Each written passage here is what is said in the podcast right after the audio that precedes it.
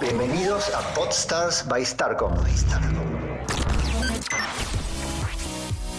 Una serie de podcasts en donde nuestros invitados estrella de la industria nos ayudarán a conocer cómo las tendencias digitales de innovación y tecnología están transformando el marketing, la publicidad y los medios. Mi nombre es Sergio Jovanovich, soy Chief Digital Officer de Starcom México. Bienvenidos a nuestro sexto episodio de Podstars, en el que vamos a hablar de un mundo apasionante que tiene que ver con el gaming. Y para eso nuestra invitada estrella es Maca Rotter. Ella es CEO de Arena Sports y presidente y CEO de la panadería Licensing and Marketing. Maca ha sido nombrada dentro de las 100 mujeres más influyentes en los negocios en México por nueve años consecutivos por la revista Expansión y tiene reconocimiento de Women to Watch de México. Y por otro lado nos va a acompañar Tomás Arriola, coordinador de cuentas en Starcom, quien también es experto en la materia y además es un experto gamer eh, dentro de nuestra agencia. Así que vamos dando comienzo a este nuevo episodio.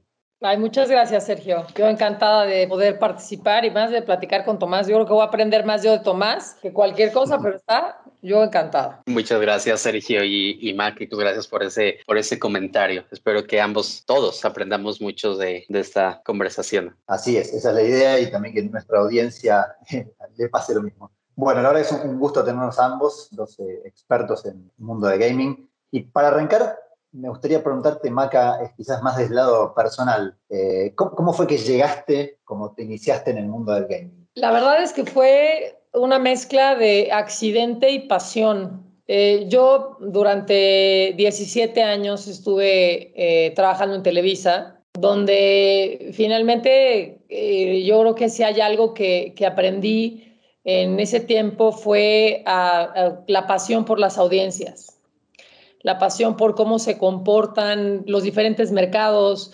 eh, de tanto por horario como por perfil de audiencia, por perfil de contenido. Y pues ya como independiente que tienes que pagar la renta, este, el cliente que te caiga, buscas cómo responderle. Y el cliente que nos cayó fue Microsoft. Entonces, nos cae Microsoft eh, con, con el lanzamiento de su plataforma de streaming para competir con Twitch en la región, que desafortunadamente después eh, desapareció, o sea, por un millón y medio de razones. Pues lo que hicimos fue decir a estudiar, siendo un mercado que conocíamos muy poco, porque finalmente estuve, o sea, dirigimos eh, a mi equipo le tocó dirigir el área de, de, Home Entertainment de Televisa también, y los primeros videojuegos que se hicieron en México. Algo entendíamos un poco del, del mercado, pero no a profundidad. Entonces, al, al, al, tomar este proyecto, entramos a entender estas audiencias y se me voló la cabeza como pocas veces en mi vida al descubrir pues un mercado desatendido pero eh, auténtico, con capacidades extraordinarias, con, este, con, con, una cohesión que muy pocos mercados vas a ver. Y ahí fue donde ya nos volvimos locas eh, en, ese momento en, en, panadería todavía y nos empezamos a meter a, a, entender el mundo del gaming. Así que fue un poco esa mezcla de accidente y, y pasión. Sí, Maca, qué padre. Y también eh, un poquito de eso. Yo me acuerdo que por allá de 2012, cuando todavía era mm, la consola más vendida, el, Wii de Nintendo, había un juego del Chavo del 8, el Chavo animado, para Wii. Entonces seguramente estuviste por ahí cercana a licencias. ese fue nuestro segundo proyecto de gaming. El primero fue el videojuego de AAA de lucha libre. Claro, sí, cierto. que fue el primer juego hecho en Latinoamérica y lanzado por un publisher local, que en ese momento era Slang, y primero fue el de AAA y después fue el, de, el del Chavo, también en todas las plataformas, también salió en PlayStation, en, Wii y en Xbox, eh, pero sí, exactamente, ahí fue, esos fueron nuestros primeros pasitos en el mundo del gaming todavía dentro de Grupo Televisa. Eh, ya, ya, metiéndonos un poco más, eh, si se quieren, en un poco que estar están pensando nuestra audiencia. Si tuviera que poner un título a esta pregunta sería como derribando mitos, ¿no? Todavía seguramente hay muchos que piensan que el, mundo del gaming está como recién comenzando a crecer o que solamente tengo que pensar en, en apostar eh, al gaming si es que tengo un target muy joven. ¿Tú qué nos podrías decir al respecto, Maca? Eh, yo creo que lo, nunca mejor dicho, son mitos. Eh, el mundo del gaming está, está rodeado de mitos, lo cual pone muy en riesgo a las marcas y sus estrategias hacia esa, hacia esa campaña específica relacionada con, con los esports específicamente, sobre todo porque eh, nadie se siente explicarte cuál es la diferencia y me incluyo, ¿no? Entonces, pero hoy es más divertido porque si no lo entiendo yo, muy probablemente el cliente tampoco, porque como no soy gamer, entonces me convertí en el traductor simultáneo. Entonces, eh, eso, eso nos ayuda un poco, pero sí está lleno de mitos. Eh, cuando oyes que hay 68 millones de videojugadores en México, eh, ves a todos los clientes levantar una ceja de ayaja, ¿no? O sea, más de la mitad de la población juega. Pues sí, la verdad es que es una, es, es, es, una realidad que sí tenemos más de 70 millones de videojugadores en México. Ahora, eso me incluye a mí jugando en mi celular mientras mato el tiempo en el, la noche antes de dormirme o en el tráfico. Entonces, ahí es en donde entra uno de los principales mitos que hay que dividir el gaming de los esports. No es lo mismo el videojugador competitivo que además convierte esto en no solo un medio de entretenimiento, sino en una forma de vida. Y eso sí no son 68 millones de videojugadores. O sea, deben ser sobre 8 o 10 millones de videojugadores, lo cual tampoco es una cifra menor. Y de esos, pues por lo menos estás hablando de que han participado en algún tipo de competición. Entonces, sí son cifras muy grandes. Y la otra es este mito de que son los niños los que juegan este, eh, videojuegos. No. O sea, más del 60-70% del mercado tiene más de 18 años. Y está entre los 18 y los 35 años de edad. Y además es económicamente activo. O sea, estás hablando de que es gente muy educada. O sea, son audiencias muy educadas, tecnológicamente activas, que además de todo saben cómo manejar la publicidad y en dónde meter su dinero a través de su pasión y no gastan poco. Entonces, a la hora que descubres que, que lo que hay detrás no es precisamente el otro mito del bueno para nada que vive en el sótano de su casa con una pizza y dos chelas y juega todo el día y no hace nada más que eso, pues la verdad es que no es verdad. Eso no existe. Hoy es una forma de vida. Hoy existe eh, la posibilidad de ganar y ganar mucho dinero a través de tu habilidad en los videojuegos y cada vez más, con los avances tecnológicos, cada vez más. Entonces, cuando tú le dices una marca que se acerque a, a estas audiencias y lo único que hace es un torneo o mete un banner en, ¿no? en una campaña, en Twitch, queda muy corto, queda muy floja la campaña. Cuando la verdad es que si a esta audiencia que ha estado subatendida tantos años, envuelta en mitos, que son un montón, cuando te volteas y dices, yo te creo, yo te ayudo, dime qué necesitas, oye, necesito una mejor conectividad, me gustaría que hubiera un equipo fregón en México para que compitiera a nivel mundial. Y pues si tú lo apoyas, a lo mejor mañana puede ¿no? O sea, quiero mi América Chivas del gaming bien armado. Y la marca te lo trae, bueno, lo que te pida la marca lo vas a hacer. Pero díselo de frente, explicarle eso a la marca para, para, para de verdad marcar una autenticidad real en tu discurso es muy difícil cuando no conoces la audiencia y estás, y estás acostumbrado, y ustedes no me dejarán mentir, o sea, como agencia, es, imposible a veces convencer a las marcas de que lo que sea orgánico sea orgánico, ¿no? O sea, sea real y sea... Y aquí no solo es orgánico, es descarado.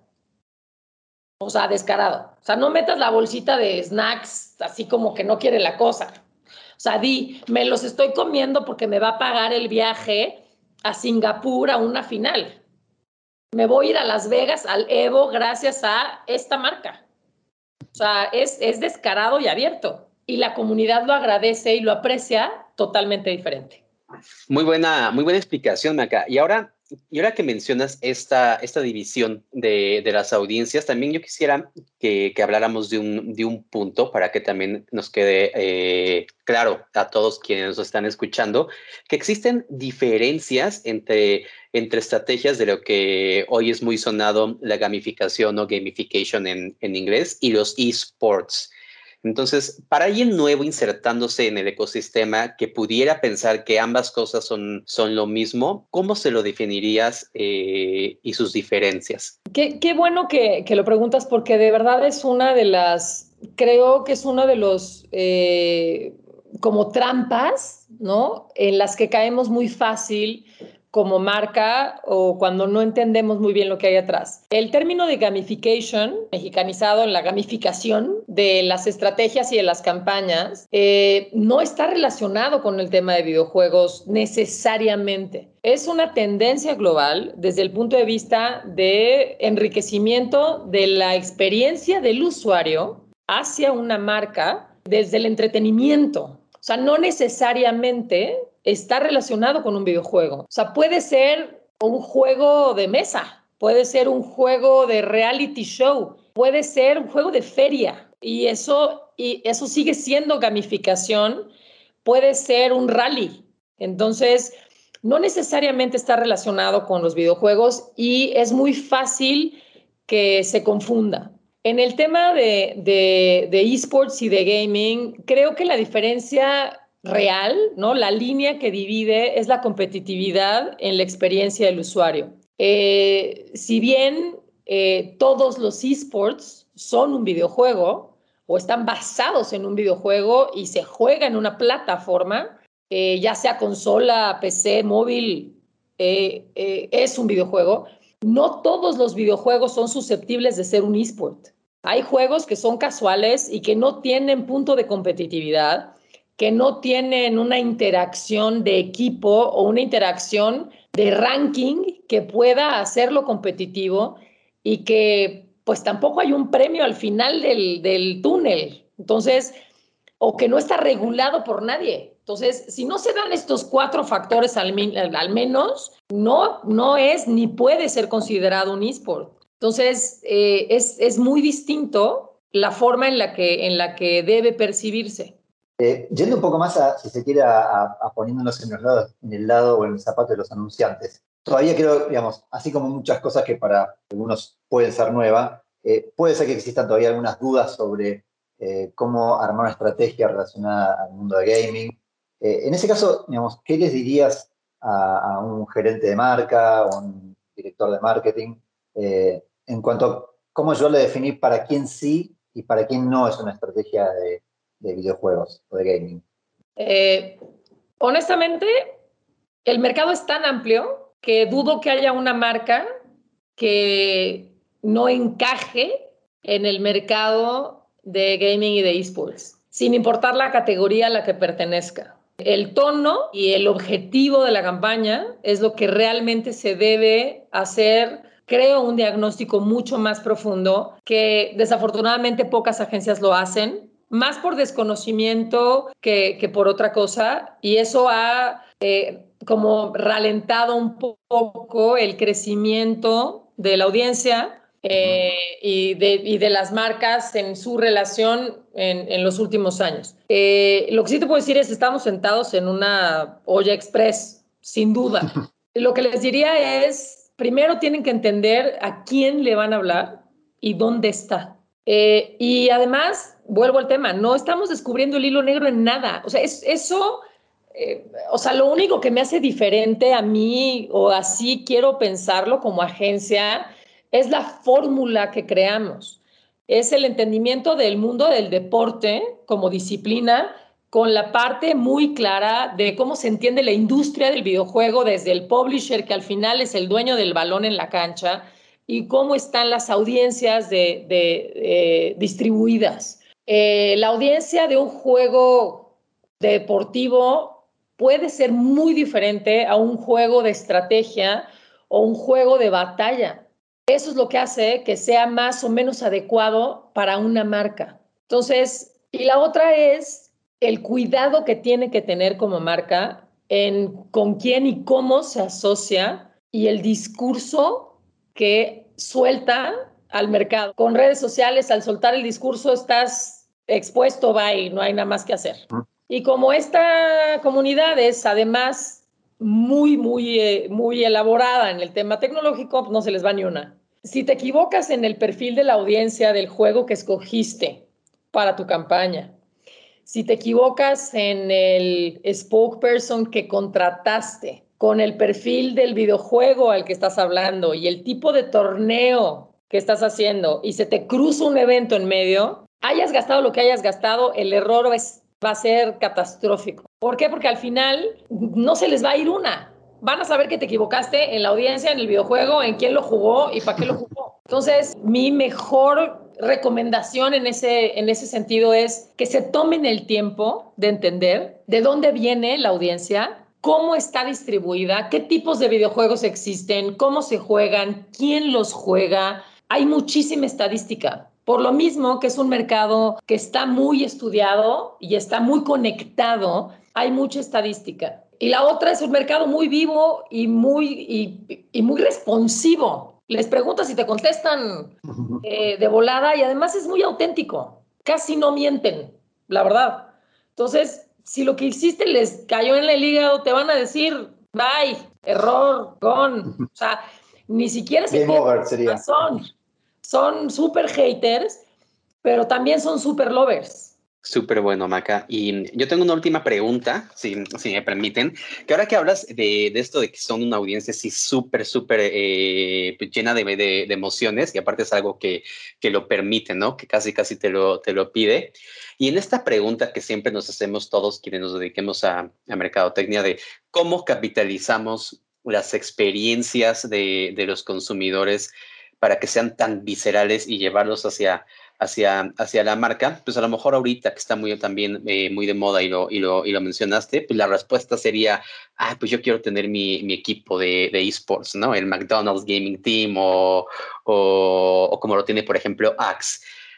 Y más ahorita que, por ejemplo, saben que, el equipo más, más grande del mundo, el Face Clan, pues ya salió a, la bolsa, entonces a, la bolsa de, valores, ¿no? Vía IPO. Entonces algo que era una estrategia de marketing, pues se convierte en una unidad de negocio completamente diferente. Pero aquí sí quisiera eh, eh, que nos dijeras, desde tu punto de vista, qué otras tendencias o qué nuevas tecnologías ves hacia adelante en el, en el mundo gaming en general para el aprovechamiento de parte de, los anunciantes? Creo que la parte competitiva esa de tener eh, un equipo o de generar torneos es la puerta fácil. Eso no quiere decir que esté mal. Si le das al videojuego que tiene que ir con tu audiencia y tu convocatoria es la correcta, el torneo puede ser exitosísimo. Lo que creo que hay hoy, precisamente porque es la puerta fácil, es una sobresaturación en el mercado de esta estrategia con las marcas. ¿Y eso qué quiere decir? Que tienes a los mismos jugando siete torneos a la semana, ganando premios que ya son irrelevantes para ellos, porque es todos los días hay un torneo diferente, si no es que tres. Entonces, siento que se eh, sobreexpuso la estrategia desde el punto de vista de torneos en línea, porque además es relativamente fácil de ejecutar. Y era como, como fue como, como el no-brainer para las marcas. Ah, claro, torneo, pandemia en línea, marca, listo, barato, va, ¿no? Este influencer, convoca, lleno. Esa era como que la fórmula, ¿no? Y, y me cansé de ver diapositivas con esto que te acabo de decir y todas eran iguales. Las mías también. O sea, ¿no? Hasta que nosotros mismos dijimos, es que no, yo creo que no es, eh, no es necesariamente el camino correcto de todos. Sigue siendo una gran estrategia y creo que deben seguirlo haciendo y de hecho no va a parar, o sea, es imposible, ¿no? Es, es, la, es la base de la pirámide y es lo natural, pero creo que se puede hacer e ir mucho más allá. Una, con la parte presencial, voy a hacer un símil eh, tratando de evitar la polémica del deporte tradicional en la pasión por algo. Da igual si es deporte o no es deporte, yo en eso ni me meto ni discuto, pero es una disciplina. Y sí hay una pasión en una audiencia y en un, ¿no? en un, en un público que está apasionado por quién va a ganar esa competición. Entonces, Eh, no es lo mismo verlo tú solo en tu casa, aunque estés chateando con alguien, a estar sentado en un estadio, porque la, emoción se vive diferente y eso no nos lo puede dejar mentir nadie que haya estado en el fútbol. Entonces, creo que el movimiento de emociones y esos vínculos dentro de las audiencias de gaming son igual o más fuertes que cualquier deporte. Entonces, sí creo que tampoco tenemos que descubrir el hilo negro. ¿Cómo participas en el fútbol? Pues hay que participar igual en gaming. Solo, pues depende a qué partido vayas, con qué equipo trabajas y en qué estadio es el partido. Y si es jueves a las 9 de la noche o domingo a las 11 de la mañana. Entonces, las audiencias son diferentes. ¿Quién está en el estadio el jueves a las 9 de la noche y quién está en el estadio el domingo a las 10 de la mañana? Honestamente, no es tan complicado si tienes un análisis de lo que estás, de lo que quieres hacer y a quién le quieres hablar. Eh, yo creo que debe tratarse igual. Yo creo que la parte presencial es absolutamente necesaria. Hay que traer los eventos porque la audiencia lo pide. El mercado lo está necesitando no solo post pandemia, sino como audiencia al ser reconocida como tal como mercado. Clarísimo, muy bueno, muy bueno, Maca. Muchísimas gracias. Bueno, y ya eh, llegando al final, y como es costumbre de nuestro Podstars, siempre tratamos de dejar eh, algunas recomendaciones importantes para quienes nos escuchan. En este caso, Maca, ¿qué, recomendaciones le darías a quienes están del otro lado y quieren comenzar o, o ser aún más exitosos en el mundo del gaming, particularmente en México? Uno, ten un gamer en tu equipo, que sea un gamer legítimo, o sea, real, ¿no? O sea, no del que dice que juega, sino el que sí juega. Si se puede ser competitivo, o sea, un gamer competitivo mejor, porque entiende mucho más profundo la audiencia y te puede servir como traductor y es más difícil equivocarte. Eh, acércate al que te eduque y te enseñe cómo hacer las cosas de cero en vez de decirte qué hacer que te diga cómo hacerlo para, para que como marca puedas entender a dónde vas a llevar tu campaña y tu estrategia, porque nadie sabe mejor que tú como marca a dónde la vas a llevar. Bueno, y, justo que decías, Maca, el, primero de tus recomendaciones de tener a alguien en el equipo, justo aquí también tenemos la suerte de tener a Tomás en que no solo experto, sino también gamer, así que contamos con esa suerte. Y bueno, realmente agradecerles a ambos, Maca, la verdad que eh, realmente muy interesante. Creo que, bueno, todos aprendimos mucho de este, este mundo y también Tomás, gracias por, por acompañarnos con, tus buenas preguntas acertadas relacionadas con esto. Así que muchísimas gracias a ambos por el tiempo y por, por tan interesante charla. Muchas gracias, Sergio. Muchas gracias, Maca. Qué gusto estar aquí con, con ustedes. Ha sido, o sea, increíble eh, escucharlos. Y pues nuevamente, muchas gracias por, por, la invitación. Le digo a Sergio que yo soy, que yo soy follower desde el episodio 1, entonces me brillaron los, los ojitos cuando me invitó a, a este episodio. Entonces, pues dije súper sí. Y pues eso, muchas gracias a, a ustedes y a todo el equipo. Un gustazo. Igualmente, igualmente yo feliz de poder participar y, se ha convertido un poco en, la misión de, Arena. De verdad, eh, mientras mejor se entienda la industria y mejor le vaya a las marcas, mejor nos va a ir a todos. Este, este país solo se hace más grande. Entonces, agradezco mucho la oportunidad de, de poder compartir lo que ha sido nuestra experiencia con ustedes, con sus clientes y con sus audiencias. Y aquí estamos, a la disposición y feliz de la vida de, apoyar en lo que se pueda. Muchas gracias. Buenísimo, un placer de vuelta tenerlos. Muchísimas gracias a todos. Este, y bueno, para la audiencia esperamos que les haya gustado, que también hayan aprendido como, como yo. Eh, y bueno, feedback siempre o sugerencias siempre bienvenidas. Y bueno, los esperamos para en el próximo episodio que, ya tendremos próximamente. Muchísimas gracias y hasta luego.